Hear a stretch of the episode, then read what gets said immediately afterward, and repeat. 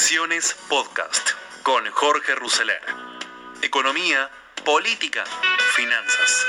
Todo lo que necesitas saber para tomar las mejores decisiones.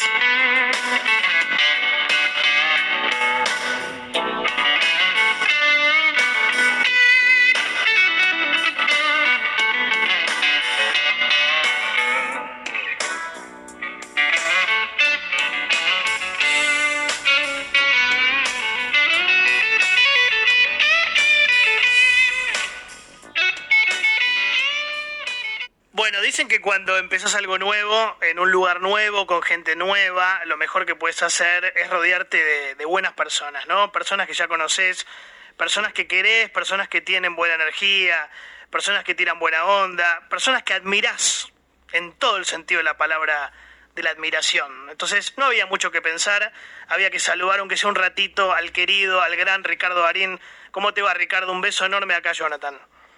¿Cómo te va, Jonathan? Me alegro, me alegro que estés empezando una nueva etapa. Bueno, gracias. Estuviste en la presentación del ciclo anterior, en, en la red, estás ahora, siempre estás. Yo te lo quiero agradecer eh, profundamente porque habla de tu bondad y de tu humildad. ¿Cómo estás vos? Muy bien, yo estoy muy bien, muy bien. Atento a todo, como creo que estamos todos, pero, pero estoy bien, no me puedo quejar, teniendo en cuenta además el contexto, la realidad, las cosas que ocurren en el mundo, y, y la verdad es que estoy bien, estoy bien. Y mi familia está bien. Eh, ponemos por delante de todo la salud, obviamente como corresponde en esta situación y en todas en realidad, pero específicamente en esta, y me siento bien, trabajando mucho, mucho, a distancia, por supuesto, Zoom, Skype, vos sabés, este, pero, pero no paré de trabajar en todos estos meses. Y sé que estás informándote, consultando, viendo sobre la posibilidad de que vuelva el cine en algún momento acá en Argentina. ¿Lo ves posible? Y es la gran preocupación de todo el sector, por supuesto, porque dependen muchas personas, muchas familias de todo esto y, y porque además eh, en términos culturales Claro. es una detención muy, muy, muy importante, muy, muy pesada. Eh, bueno, pero como lo es la educación, la vuelta al colegio y todo lo demás. Eh, por supuesto, nosotros estamos preocupados por el sector porque tenemos un montón de proyectos entre manos y, y estamos eh, mirando y analizando permanentemente todas las, todas las cuestiones que, que hacen a que se pueda volver a la actividad, pero con, entre comillas, con el máximo de seguridad posible. Sí, porque además los actores es uno de los gremios que más paró, digo, con los mozos, con los hoteleros, obviamente, con las agencias de turismo, ni hablar las clases, pero digo, el gremio de los actores la, la está pasando feo, ¿no? Sí, muy feo, muy feo, sobre todo en el ámbito teatral. Y lo que pasa es que normalmente cuando hablamos de cine o de teatro, eh, o de TV incluso, o de radio, siempre pensamos en las caras o los nombres Claro. que conocemos, pero no- nos olvidamos de todo lo todo el, digamos, es en la punta del iceberg, pero todo lo que está, todo lo que es la pirámide, ¿no? Es decir, la cantidad de técnicos, de, de familias, de técnicos que están pendientes de la vuelta al trabajo. Y como simplificamos y el facilismo nos lleva a creer que es fulanito que se quedó sin trabajo, no, es fulanito que se quedó sin trabajo Claro. y eso se multiplica por a lo mejor 100, 150 familias. ¿Y vos tenés miedo de contagiarte personalmente? ¿Alguien de tu familia tuvo COVID, la estuvo pasando mal? No, ninguno de nosotros tuvo COVID. Eh, la verdad es que tanto Flor como yo, desde el principio de los principios, te diría desde febrero del año pasado, mantenemos un distanciamiento y aislamiento y acuartelamiento, como quieras llamarlo, eh, desde hace mucho tiempo, mucho tiempo, y esto se trasladó a nuestros hijos, a nuestros amigos, a nuestra familia. Tenemos los, los padres de Flor, que mm, eh, obviamente son personas de riesgo, y es- hemos estado muy atentos a ellos, a, que estén cuidados. eh, nos hemos encontrado con ellos, pero con distancia, nunca ni un beso ni un abrazo. Mm. Este, en fin, ese, em, nos hemos cuidado mucho, mucho, mucho, mucho, y nos seguimos cuidando. Eh, esta es la realidad. Eh, yo no tengo miedo a contagiarme, honestamente lo digo. Eh, tengo mucho más, eh, mis alarmas están mucho más prendidas con, con, por ejemplo, el chino, mi hijo que está en España, Eh, y donde, do- donde sabemos que la cosa está, eh, hubo como una especie de rebrote y están volviendo a tomar medidas un poco más severas. Eh, tengo también preocupación por mi hija que está eh, es muy joven, pero está en contacto por su trabajo y demás. Pero también ellos son adultos responsables y están están cuidándose, están cuidándose. Y por supuesto lamentan el no poder encontrarse con sus amigos como quisieran, en la, en la, de la manera en que quisieran, pero, pero son responsables y son serios en ese sentido. Y eso me tranquiliza un poco. Sí, te iba a preguntar por el chino, porque imagino que, no sé, serán meses que no lo ves estando en España. Y sí, ahora hace meses que lo que pasa es que tuvimos parte de la cuarentena, él se tuvo que ir por trabajo, pero estuvimos cinco meses en casa en, en Buenos Aires eh, encerrados, eh, Flor, el chino, Úrsula, que quedó varada en Buenos Aires, y yo. Eh, y los perros. Suficiente. sí, pero fue una experiencia fabulosa desde muchos puntos de vista. Vos calculás, tenés un hijo de 30 con su novia, que vive con su novia, además en otro. O sea, no tenés muchas expectativas de pasar cuatro o cinco meses pegados las 24 horas del día en realidad si recibís un llamado ya te pones contento. Claro. Este, por supuesto, como todas las cosas, este, cuando son eh, exageradas, terminan convirtiéndose en otra cosa, pero nosotros la piloteamos muy bien. Bueno, y vos tenés un olfato popular eh, lindo, eh, muy fuerte. ¿Cómo, ¿Cómo sentís a la gente? ¿Cómo ves a la gente? ¿Cómo ves al laburante argentino? ¿Cómo ves a la clase media? Con la pandemia y en general, te digo, ¿no? Y bueno, es difícil hacer un análisis ligero, pero además son, somos tan distintos todos eh, eh, para reaccionar y para responder a, las alarmas, ¿no? Eh, yo siento que hay gente que ha tomado las cosas en serio, siento que también hay muchas otras personas que no les ha quedado más remedio que revisarse y reflexionar sobre sí mismos y tener que salir a la cancha a, buscar el, mango, a, parar la olla en su casa, como se, dice comúnmente, y han tenido que arriesgarse mucho más. Y después hay otros sectores que anhelan, añoran, extrañan muchísimo el, contacto social con sus grupos de amigos, sus grupos de pertenencias, a quienes entiendo, también los entiendo, pero que han flexibilizado mucho más esos, esos cuidados y ahí es donde quizás este, se producen las discusiones, ¿no? la polémica, la controversia de qué es lo que está bien y qué es lo que está mal. También hay mucha gente que está sola desde hace mucho tiempo y eso muchas veces no lo, no lo mencionamos. Eh, hay gente que vive sola desde hace mucho tiempo, gente joven y gente muy mayor y, mm, eh, la verdad es que lo que me preocupa muchísimo es el plano emocional en muchos sentidos, ¿no? Más allá de lo que significa la salud en términos este, ordinarios. Vos sabés que sí, eh, coincido absolutamente. Faltó hablar de eso, faltó hablar de la cabeza de la gente, porque se han destruido muchas cabezas con muchos matrimonios, mucho orden familiar, muchas rutinas, con los chicos metidos en la casa, no sé si coincidís.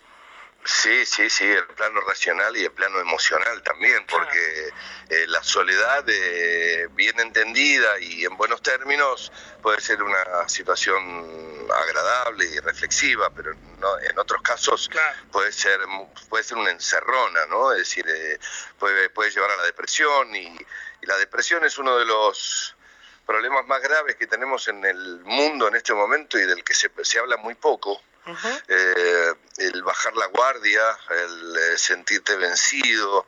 Eh, vos sabés que parte del sistema inmunológico se alimenta específicamente de nuestro estado de ánimo. Totalmente.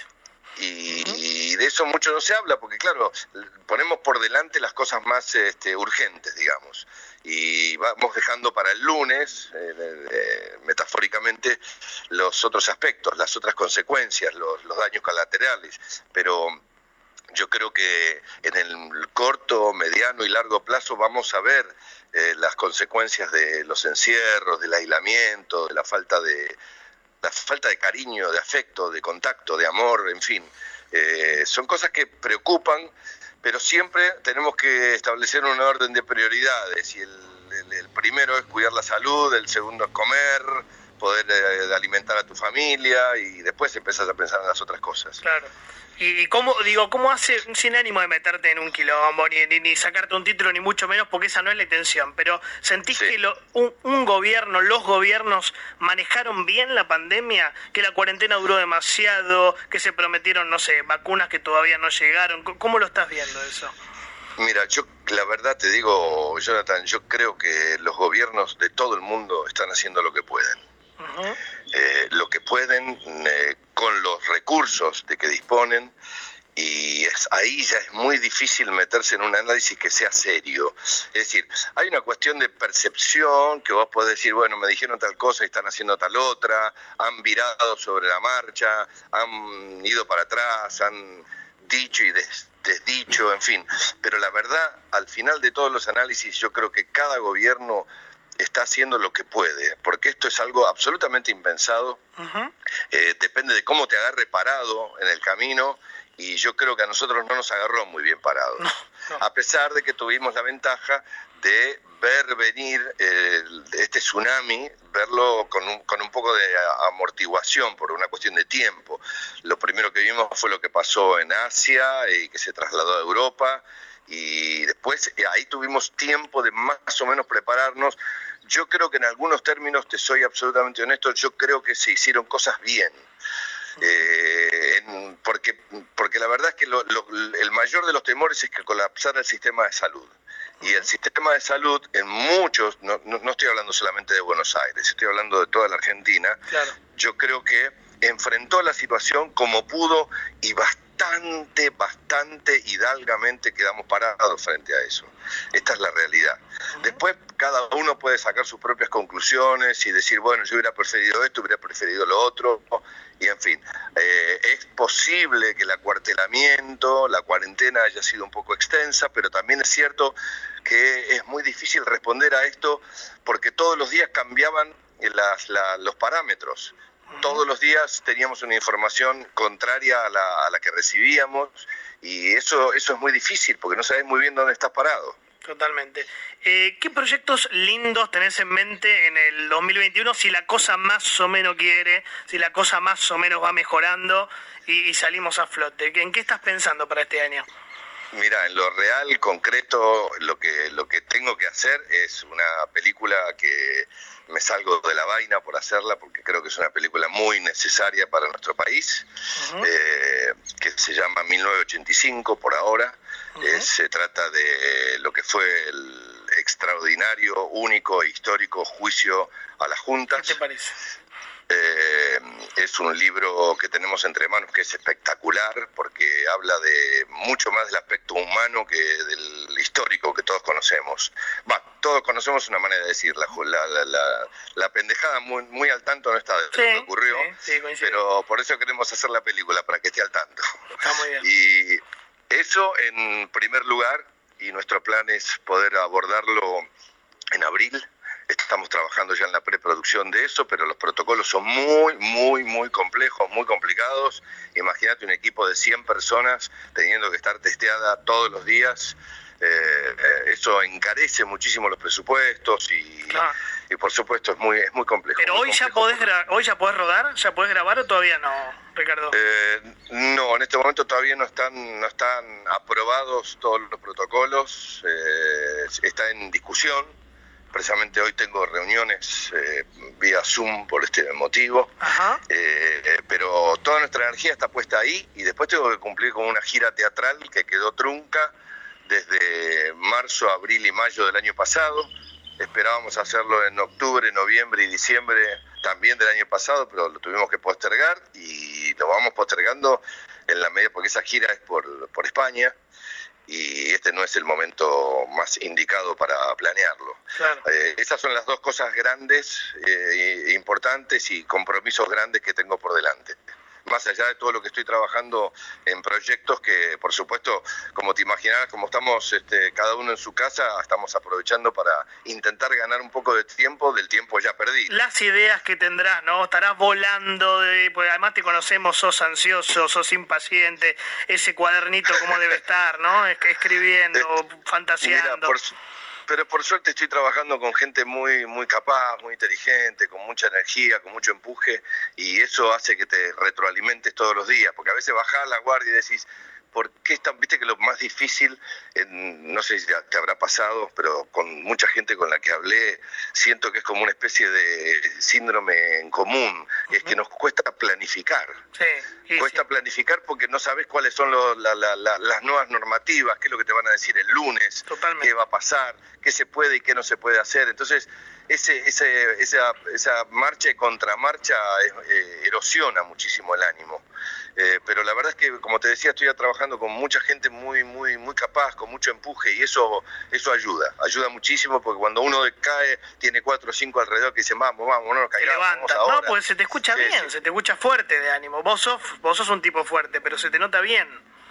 Yo estoy muy bien, lo que pasa es que estoy, estoy como todos, ¿viste? Estamos este, con todas las antenas paradas, tratando de recibir información y poder procesarla para entender qué es lo que nos está pasando. Yo creo que estamos viviendo un momento que es bisagra en la historia de la humanidad, como tantos otros, ¿no? Pero eh, este es uno especial, esta es una, nos ha pasado de todo con esta pandemia. Hemos, no solo hemos estado encerrados, sino que hemos estado obligados a reflexionar, a repensarnos, a, reestructurar nuestros órdenes de prioridades. Eh, vos fijate que lo, suntuoso, lo superfluo, lo superficial ha pasado a un plano realmente muy distante. Eh, hemos recuperado, creo yo, algo muy importante para nuestras vidas, que es el sentido de la austeridad, en el mejor de los términos. Totalmente. Es decir, de saber que la importancia, yo mira, una de las cosas de las que me siento orgulloso en este año que, pasó, que terminó, es haber formado parte de Somos Uno.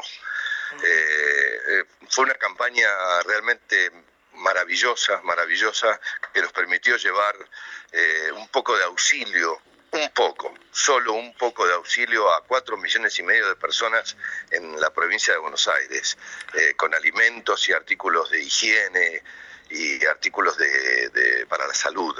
Y la verdad es que haber formado parte de eso con un equipo de gente tan tan transparente, ¿viste? Como, qué sé yo, Ginóbili, Gaby Sabatini, eh, en fin, no, no, no los quiero nombrar a todos porque no quiero cansar, pero, pero la verdad es que hemos trabajado muy bien y eso me, me, me pone, me pone bien, me, hace sentir cierto orgullo, ¿sabes? Porque eh, estábamos tratando de hacer lo que se podía y fue mucho lo que se pudo. La verdad no me canso de agradecer, perdón que sea repetitivo, pero me pone muy contento tenerte.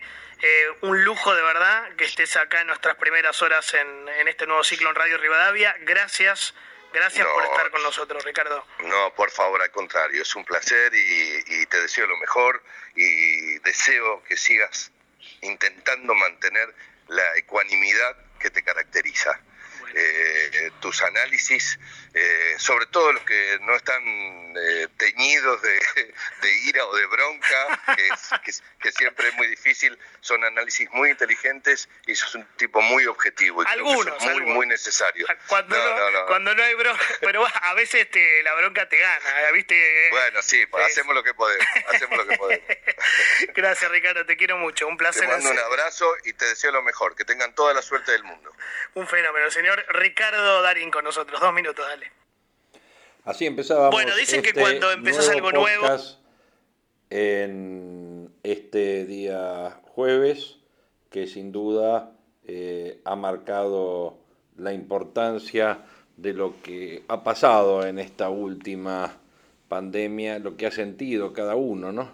Durante este año pasado, durante el 2020, y cómo arrancamos este año en este caso en la voz de, bueno, de uno de los más grandes, sin duda, Ricardo Darín, en esta charla con Johnny Viale, en Radio Rivadavia.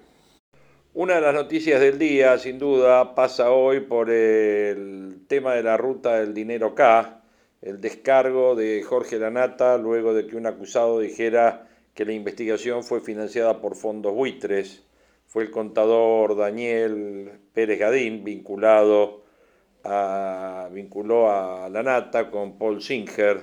Dijo, usted y Lázaro Báez son dos chorros, dijo la nata, y lo voy a seguir repitiendo hasta en los cumpleaños de 15. Así habló la nata, el juicio oral de la ruta CAS, que si algo tiene de, digamos, de, autor en términos de investigación eh, fue el mismo programa de La Nata Periodismo para Todos. Entró en su etapa de definiciones, luego de la feria judicial se reanudaron las audiencias del caso que tiene como principal acusado a Lázaro Báez. Eh, Lázaro, sus hijos y otros allegados de su entorno están acusados de lavado de dinero a través de maniobras que fueron puestas al descubierta por esta investigación periodística en Periodismo para Todos. En la reanudación del juicio, el contador de Baez, Daniel Pérez Gadín, arremetió contra la Nata y lo acusó de formar parte de una suerte de conspiración internacional contra Cristina, financiada por Paul Singer, cara visible de uno de los fondos de inversión que estuvo en litigio. Eh, bueno, dijo, hoy se sabe que ese periodista para inventar la ruta del dinero acá fue financiado por Paul Singer, no estaba buscando el lavado de dinero de Baez, todo esto empieza tratando de involucrar a la expresidenta de la Nación y actual vicepresidenta. Bueno, hoy la Nata le contestó a Pérez Gadín en su programa de Radio Mitre y le contestó de esta forma. Este es un típico caso de Lofer. Un día apareció lo que no tenía que aparecer. Apareció un periodista que hoy nos queda muy claro por qué apareció ese periodista. Porque hoy se sabe, no se imagina, se sabe que ese periodista para inventar lo de la ruta del dinero CAD fue financiado por el señor Paul Singer. En el momento en que el país se negaba a pagarle a los fondos buitres lo que estaban reclamando. Y se estaba negociando pensando en la soberanía nacional. Sin embargo, un medio masivo de comunicación se prestó a esta maniobra del señor Paul Singer y les recuerdo que gracias a esta maniobra y a un viaje que todavía no sé si fue de turismo este, o qué, a las Islas Seychelles, este, el señor Paul Singer pudo pedir el Discovery, participando el mismo periodista La Nata en las presentaciones judiciales. Ahí empieza todo. Y empieza todo no buscando lavado de dinero del señor Baez empiezan tratando de involucrar a la ex a la expresidenta de la nación, actual vicepresidenta. Es increíble, ¿no? Escuchar esto. Estaba ahí, está dicho. Es increíble. Eh, a mí me parece que primero, por, por este país es necesario decir, eh, eh, este hombre es un chorro, usted Pérez es un chorro. Usted es un chorro, Lázaro Báez es otro chorro, el hijo de Lázaro Báez es un chorrito, los otros que estaban ahí, el Áscar es un terrible chorro. Digamos, son delincuentes, digamos. Asuman lo que son. Son delincuentes y está probado que son delincuentes, que fueron delincuentes. Tratar de, de disfrazar su afano con estupideces tales como la soberanía de no sé qué, los fondos buitres, Déjense de joder. Yo no fui a Seychelles en turismo. ¿Sabe cómo fue mi viaje a Seychelles? Yo lo conté en su momento al aire. Estuvimos un día en Seychelles, un día. Fuimos de acá a Sudáfrica, Sudáfrica a Dubái, de Dubái a Seychelles. Bajamos a Seychelles, grabamos y volvimos para acá porque teníamos aire el domingo. Si era turismo, Dios santo, era un turismo de eyaculación precoz, lo que hicimos. Porque realmente el turismo no fue, ¿no? Fuimos a buscar la empresa madre de toda esa historia. Lo del Discovery tiene que ver con que la justicia americana en ese sentido es bastante más sana que la nuestra y hay momentos en los que se puede accionar y pedir y los tipos están obligados a darte los papeles que tienen. Porque hay reglamento, claro. El estudio jurídico de Panamá, Alquiva Rossi, cerró, cerró frente a todo este escándalo, cerró. Digo, me, va a ser muy difícil, Baez, Pérez Gadín, etcétera, que se borre todo lo que hicieron. Porque aun cuando se borre la causa judicial, la gente lo sabe y nosotros cuando tengamos que repetirlo lo vamos a repetir. Y si no tengo radio para repetirlo, voy a ir a los cumpleaños de 15 a contar que usted es un chorro, que Baez es un chorro. Voy a ir a los va a contar que usted es un chorro, que Baez es un chorro, que tendrían que seguir presos y que si salen es por un milagro de la naturaleza como pasan las cosas en Argentina. No lo van a poder borrar porque lo hicieron esto es lo básico. Lo hicieron.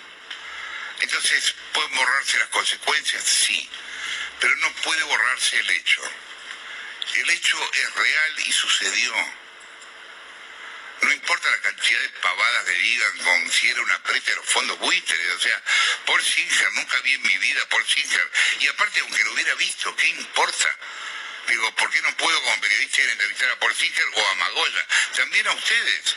En su momento lo intenté, intenté hablar con Lázaro, intenté. ¿Por qué no? ¿Cuál sería el problema? Nada, es patética toda esta historia, realmente. Es patética y en verdad, más que patética, es muy triste. Es triste que nos pase lo que nos está pasando. Pero bueno, también es cierto, ¿no? Es lo que elegimos. En algún momento esto en una democracia sucedió. También es verdad, ¿no? Banquémonos las consecuencias de nuestros actos. No seamos como Pérez Gadín, para dar un ejemplo, que no se banca las consecuencias de sus actos y que intenta borrarlos. Banquémonos las consecuencias de lo que hicimos. Lo que hicimos es esto que estamos viendo. Es Cristina manejando el gobierno, es la Cámpora avanzando, es las causas judiciales que están a punto de caer a la basura, cosa que igual va a ser difícil, porque las causas judiciales tienen su propia dinámica y son lentas, pero avanzan, lo que decía Gonzalo recién, avanzan. En algún momento vialidad sucederá, en algún momento, bueno, cuadernos está sucediendo ahora. Va a ser complicado, a menos que incendien Comodoro Pi, que no lo descarto, podría suceder que incendien Comodoro Pi. Va a ser muy difícil borrar todo esto, pero aun cuando incendien Comodoro Pi, ustedes dense cuenta que hay personas. Del otro lado hay personas. Hay personas que vieron lo que ustedes hicieron. Y no somos pocas personas, somos un montón de personas. Un montón de personas que lo vimos, un montón de personas que lo vimos. Muchos de cerca, otros por la televisión, de más lejos, pero lo vimos. Eso que ustedes hicieron, sabemos que sucedió. No sean tan torpes, no intenten borrarlos con declaraciones tan imbéciles como estas que, que acabo de escuchar. Bueno, ahí veíamos y escuchábamos, mejor dicho, el descargo de Jorge Lanata eh, respecto de las declaraciones de Pérez Gadín y vinculándolo a él con Paul Singer, nada más ni nada menos que con Paul Singer. El equipo de cada mañana dialogó con el doctor De Pablo respecto de este famoso acuerdo de precios y salarios y de esta economía de Cristina que quiere implementarse. Ustedes vieron que el Consejo Económico y Social ya está nombrado Gustavo Vélez para presidirlo. Bueno, un poco todo este tema de alinear los precios alrededor del 29%, eh, cifra del presupuesto que ayer ratificó Martín Guzmán en este reportaje televisivo que le dio hace 5N con Gustavo Silvestre. Bueno, la posición del doctor De Pablo es la que pasamos a escuchar. Es un proceso que en esta etapa lleva 14 eh, años de vigencia, ¿no? Eh, como ustedes saben, la Argentina ha tenido siempre una tasa de inflación muy elevada, eso, eso bajó durante la convertibilidad, después explotó, después vino el doctor Labaña con una inflación más bien baja, pero a partir del año 2007 ¿eh? la tasa de inflación comienza a elevarse y ustedes recuerdan que una de sus máximas este, derivaciones fue la manipulación de los números del INDEC. Hemos escuchado muchas veces plantear que, bueno, bajar la inflación es un proceso que lleva 20 años en un país, y nosotros llevamos 14, sin éxito nos quedan 6 eventualmente para ver si logramos bajar la inflación. Eh, si proyectamos la tasa de inflación, no digo que vaya a ser así, pero si se mantuviera por encima del 4%, eh, que son los números que registramos en diciembre y especialmente en enero, estaríamos hablando de una inflación para este año de por encima del 50, Willy, ¿está bien eso? Sí, sí, Va más, cerca, más cerca del 60. que del 50. Bueno, em, por lo tanto estamos hablando de un país que más bien eh, carece de una moneda, ¿no es cierto? Como ocurre con Venezuela, con Yemen, con, con Sudán eh, y otros fenómenos por el estilo. A tal punto es así que yo me imagino, aunque no lo puedo verificar, que gran parte de la actividad económica que hoy registra Argentina un poquito para arriba tiene que ver con la, con la actividad de sustituir al dólar por cosas. Esto lo aprendí obviamente de quién, del doctor de Pablo, es decir que cuando algo está vedado, las personas sustituyen por su este, eh, sustituto, perdón por la redundancia, más cercano. Entonces, ¿qué pasa? La gente que compraba autos, ¿eh? ahora compra materiales de la construcción, o las, eh, las pymes o las compañías que fabrican cosas se toquean, ¿no? Se toquean de cosas para proteger el valor de sus pesos con cosas, ¿no es cierto? Y eso puede tener con algún nivel de reactivación. Frente a este panorama tan desalentador, el eh, gobierno ha planteado eh, para la semana próxima una convocatoria a empresarios y a dirigentes sindicales para buscar un acuerdo de precios. ¿no? Esto había sido planteado, yo me acordaba esta mañana, por la señora de Kirchner en ese discurso que cada día tiene más vigencia, ¿no? Eh, cuando ella habla, mira que ella presentó tres cartas eh, sobre diversos temas, los ministros que no funcionan, eh, las cuestiones de la justicia, etcétera, etcétera. Bueno, el 10 de diciembre pasado, en el acto en el que se conmemoraba el primer año de gobierno de Axel Kicillof en el Estadio Único de La Plata, y estaba Máximo Kirchner, estaba Kicillof, estaba Sergio Massa, estaba el presidente Fernández y estaba Cristina. Y esta idea la volvió a postular Cristina Kirchner en aquel acto eh, visto en perspectiva tan importante eh, del 10 de diciembre pasado. Lo escuchamos. Una tarea fundamental durante el año que viene va a ser alinear salarios y jubilaciones, obviamente, precios, sobre todo lo de los alimentos, y tarifas. Porque miren, la Argentina es ese extraño lugar donde mueren todas las teorías económicas, digo yo. Y la verdad que aquí la actividad económica la mueve la demanda. No estoy diciendo nada que no se pueda hacer. 12 años y medio en la República Argentina lo hicimos. Y por eso, además de por la unidad, volvimos.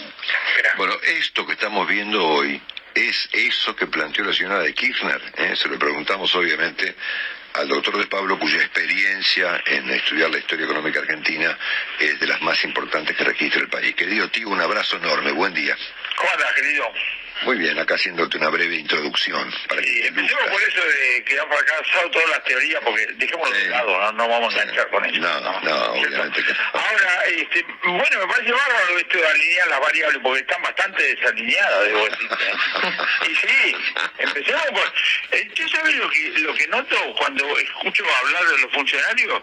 Como si fuera, estuvieran hablando de, de Egipto. No, Paco, hacete cargo, es decir, dale, alinealo.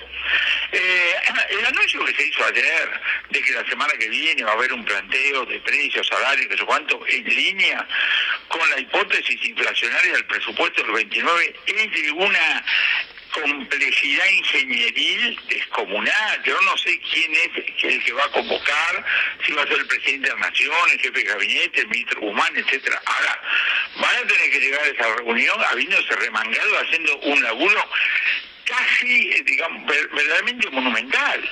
Porque lo que vos tenés que esperar es que ahí se sienten los dirigentes empresarios, dirigentes sindicales, cruzados de brazos y decir, bueno, macho, ¿qué vas a hacer? A ver, contame. O, o alguien está pensando que alguien diga, sí, no, tenés razón, tenés razón. Nos comprometemos a montar los precios 29%. Otro dice, sí, está bien. Tenemos mucha experiencia, mucha experiencia.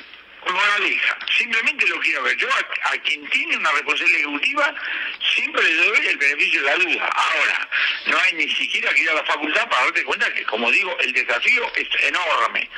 Cuando se planteó el presupuesto, allá por septiembre del año pasado, así yo dije 29, yo no conozco ninguna persona que en la Argentina forma expectativa, toma decisión y me dice ese 29%. Y el ministro dice, no, debemos hacer las cosas para ser congruente con el 29. Bueno, flor de desafío, lo quiero ver. Bueno, este, llevamos 14 años así. ¿eh? Pero llegamos a todos Algo no, algo no funciona, ¿no? Escuchame una cosa, los argentinos tenemos experiencia inflación, tenemos inflación separada de la mundial desde la Segunda Guerra. Entre paréntesis, nota pie de página. Ahora la última que apareció que tenemos inflación porque tenemos inflación importada. Sí. Pará, pará, Sí, pará. sí.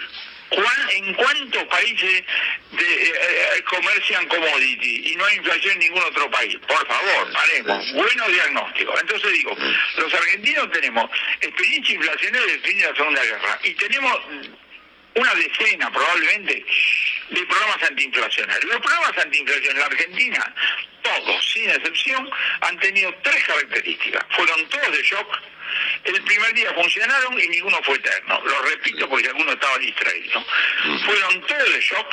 Esto de me voy a tomar 10 años no existe. No, no, fueron, a ver, fueron tres. Funcionaron y ninguno fue eterno. Algunos ver, duraron meses, otros duraron una década, lo que vos quieras. Moraleja.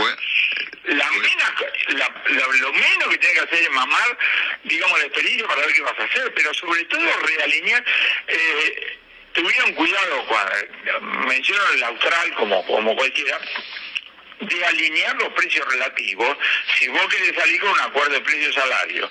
Acá, si vos no alineás la tarifa antes de empezar, si no alineás, eh, no puedes ni, digamos, ni empezar a hablar. Bueno, quiero ver, por, te, por te- te digo, el desafío profesional es mayúsculo. Entonces, los tres programas Y fueron además Sigue. de, perdón, y además de eso, no me canso de repetir a Guillermo Calvo, este gobierno tiene un flor de problema de credibilidad. La misma medida de política económica genera resultados para un lado o para el otro, dependiendo si te creo o no te creen. Claro. Eh, los tres programas fueron Krieger, Surruil, Caballo, ¿no? Eh, entre ellos, Entre los tres de shock, ¿no? Que funcionaron yo, bueno, más o el, menos tiempo, el- pero... el- el acuerdo social de Helvar fue eh, de shock, son todos Ah, shock. Eh, mm, eh, profe Willy Coban, buen día. ¿Qué tal? Eh, uno, uno presupone que el gobierno le va a pedir a los empresarios que mantengan los precios máximos, digamos, congelados, y a los sindicatos que tengan un techo, suponete, ahora dicen 30% en paritarias. Ahora, la pregunta es, ¿qué es lo que tendría que poner el gobierno en el, digamos, porque siempre se le pide al sector sindical y al sector empresario? ¿Y qué es lo que, digamos, a tu juicio, qué tendría que empezar a poner el gobierno en esta mesa, digamos? Yo lo pondría de esta manera. ¿Cómo arranca esta conversación? Esta conversación arranca así. Por razones fiscales tenemos que emitir tanto. Si tenemos que emitir tanto y la demanda de dinero es tal, acá hay una inflación implícita. ¿Cuál es? ¿La sabe Diego? No sé si algún genio que la calculó o cosa por el estilo. Es 29, no es 29. ¿Cómo corregir las expectativas con un arranque de 4% mensual? Cualquiera que nos está escuchando que agarre la calculadora, 1,04 a la 12 da 50, 50 y pico, no me importa, dos decimales, cosas por el estilo. ¿Cómo hacer para convencer a los que tienen que tomar decisiones para decir, no, no te calenté, arrancamos con el equivalente a 50, vamos a terminar en 29? Bueno, digámoslo, eh, digamos lo quiero ver. Ahora, eso es así, entonces vos le podés decir al tipo, vamos a hacer un acuerdo por un año, te van a mirar. Bueno, pues hacemos un acuerdo por tres meses, te van a mirar, dos meses. Yo qué le diría al gobierno, muchachos, no quieren ser parte del problema, si laburen todos los días y vamos viendo los resultados, pero vamos viendo sobre base firme. Vamos viendo sobre, digamos, vos no me podés, toma el tema de las prepagas, agarro las prepagas. Un día le decís, te voy a aumentar 7%, no te aumento 7%, ahora 3,5%. Cualquiera se da cuenta que la prepaga le aumentaron los costos por razones de la pandemia, cosas por el estilo, y deben tener problemas de ingresos. Mm, claro. No, no, no hay que ser un genio para darte cuenta. Y, y tenés algún, no sé, un- alguien que dice, no, tenemos que reformar el sistema de salud. Yo me la paso diciendo, déjame a mí que yo me arregle con mi prepaga. Porque mi problema es cuando vos me querés defender a mí y terminás arruinando todo. Entonces digo, la- las discusiones son siempre un aquí y ahora. Yo leí lo de Vallejo de ayer, que es un, es un artículo de una economista. Entonces yo me meto ahora como economista, no diputada, nada. Digo, el título se llama El Estado se tiene que meter en el conflicto distributivo. Señora o señorita, el Estado está recontra metida en, el- en un país donde tres cuartas partes del gasto público, gasto social, está recontra metida. Y además prohibís, obligás, incentivás cosas por el estilo, todo con fines distributivos.